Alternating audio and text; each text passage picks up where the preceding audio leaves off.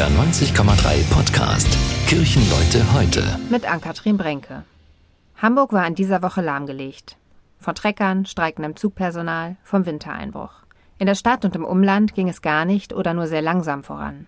Geradezu symptomatisch für diese Zeit. Es geht sehr langsam voran. In den Tarifverhandlungen, in den Friedensbemühungen, bei der Mobilitätswende und, und, und.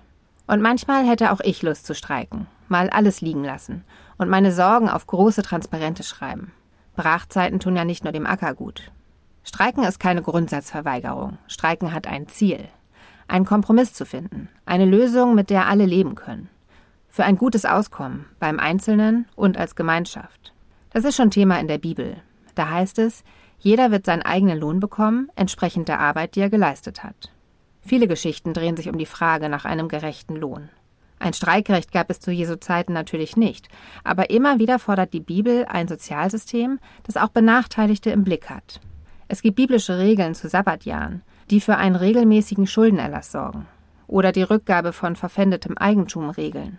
Fairer Lohn und gute Arbeitsbedingungen sind wichtig für den sozialen Frieden und den gesellschaftlichen Zusammenhalt, damals wie heute.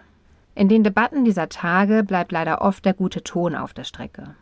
Ich finde, den sollten wir nicht bestreiken. Wut und Aggressivität und harte Fronten bremsen nur noch mehr. Auch dafür hat die Bibel ein Bild. Ihr seid Gottes Ackerfeld.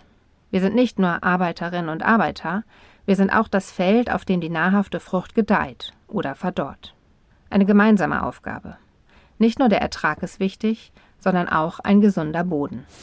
Das war ein Beitrag der Evangelischen Kirche. Kirchenleute heute. Ein Podcast von NDR 90,3. Wir sind Hamburg. Hamburg. Hamburg.